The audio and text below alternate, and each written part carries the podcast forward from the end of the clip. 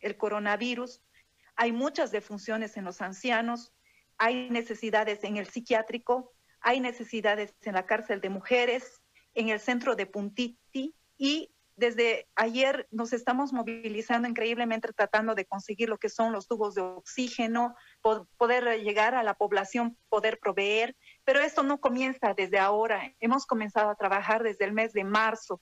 Comenzamos primero equipando a los centros de primer y segundo nivel con equipos de bioseguridad para los médicos y, bueno, llevando todo lo que necesitan los médicos para poder trabajar, especialmente los residentes. Nos preocupamos por los residentes al Hospital Viedma, llevamos a Clisa, Tarata, Punata, donaciones. O sea, hemos estado trabajando increíblemente desde marzo y solamente con el fin de ayudar, pero ahora realmente estamos muy preocupados porque cada vez la situación es peor y no estamos sabiendo cómo auxiliar a la ciudadanía.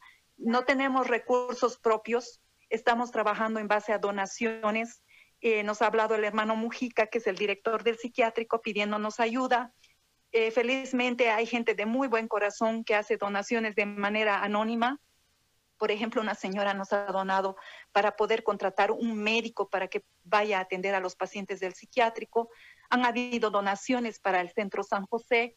Entonces, como le digo, es una labor muy grande la que estamos realizando, pero no es solamente desde un punto de vista no es solamente el punto de vista humano, sino es el punto de vista médico, el punto de vista de bioseguridad, la preocupación tan grande que tenemos ahorita por disminuir eh, la carga vital en los lugares donde hay gente que está ya sea internada o recluida, como en el caso eh, de la cárcel de mujeres. Nuestra preocupación es muy grande y la transmitimos.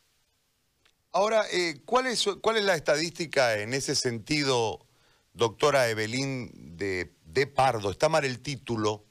Si lo pueden corregir, por favor, en la producción. Mil disculpas, eh, doctora. ¿Cuál es el, el, el, cálculo? ¿Cuánta gente ha enfermado? ¿Cómo ingresó el virus? ¿Usted tiene un detalle en torno a eso? Mire, yo le voy a explicar.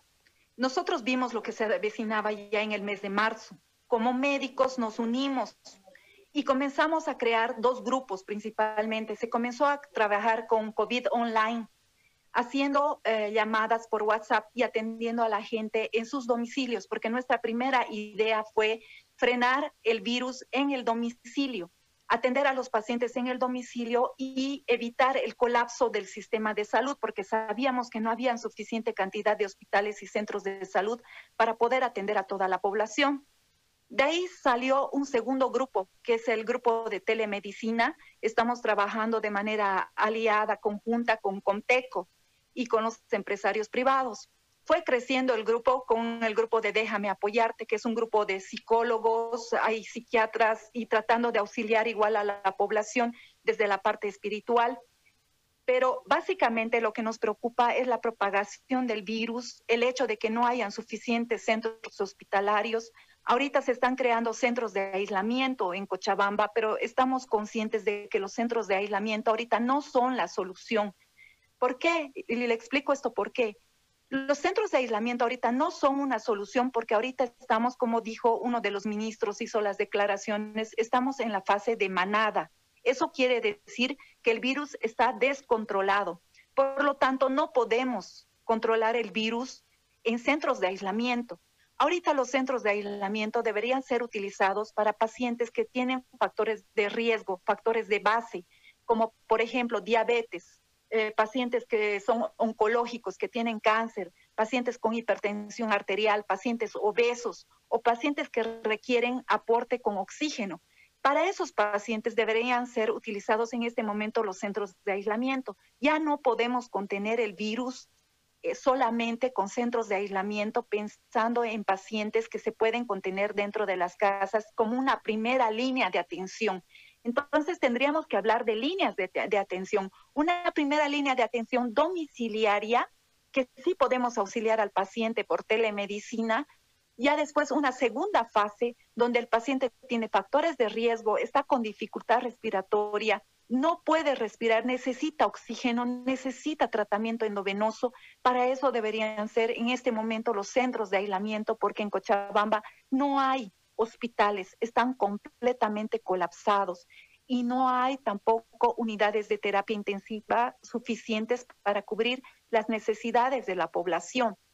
Ahora, nosotros como médicos, yo le digo, eh, atendiendo telemedicina, recibimos llamadas de todo el país. A mí me llegan llamadas del Beni, de Cobija, de Santa Cruz, de La Paz. Yo no sé cómo tienen mi teléfono, pero me llaman de todas partes del país. Y todos los médicos que estamos trabajando con telemedicina estamos en la misma situación, atendiendo pacientes de todo el país. Ahora, ¿cuál es el otro gran problema que hay ahorita en nuestra ciudad? Es el subregistro.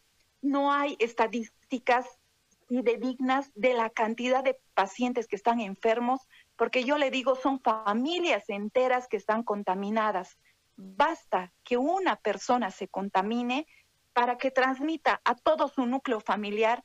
Estoy hablando de 8, 10 personas enfermas en la misma casa y entre ellos niños, por supuesto. Yo soy pediatra, atiendo ahorita tanto a adultos como a pacientes pediátricos, pero realmente ahorita estamos rebasados como sistema de salud y es necesario que de alguna manera la población civil tome conciencia de esto y nos ayude. Y la mejor manera de ayudar es tomar precauciones para evitar el contagio y si es que se contagian, actuar de una manera precoz. Ahora, otro gran problema que quiero tocarlo, aprovechando su canal, disculpe el tiempo que estoy hablando, es el tema de los cadáveres, ¿no? El tema de los cadáveres es un gran problema. Al menos aquí en Cochabamba le digo, el problema es no hay una disposición inmediata de los cadáveres. Esto ya ha salido publicado en opinión y en muchos periódicos. Hay cadáveres que permanecen hasta cinco días en el domicilio de la persona y personas cohabitando con el cadáver. Imagínese un cadáver en estado de putrefacción que está contaminando completamente el ambiente. Y por el otro lado, el gran problema que tenemos es el entierro de los cadáveres en forma clandestina. Se está enterrando en los patios de las casas. Eso va a implicar una contaminación de los ambientes, del aire que respiramos la verdura, el agua que vamos a consumir va a ser alimentación completamente contaminada.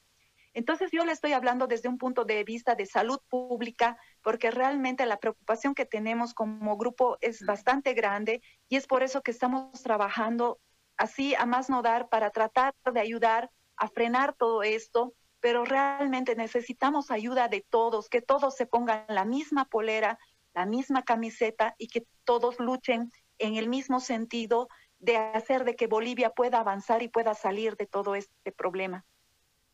Muy bien, doctora, yo le agradezco por este contacto y por la información que nos ha brindado. Nos marca un alto nivel de preocupación por lo que está viviendo Cochabamba. Muy amable, muchas gracias. A ustedes, gracias por la entrevista. Gracias a usted. La doctora Evelyn de Pardo, que además es intensivista pediátrica, y es eh, profesional en salud pública.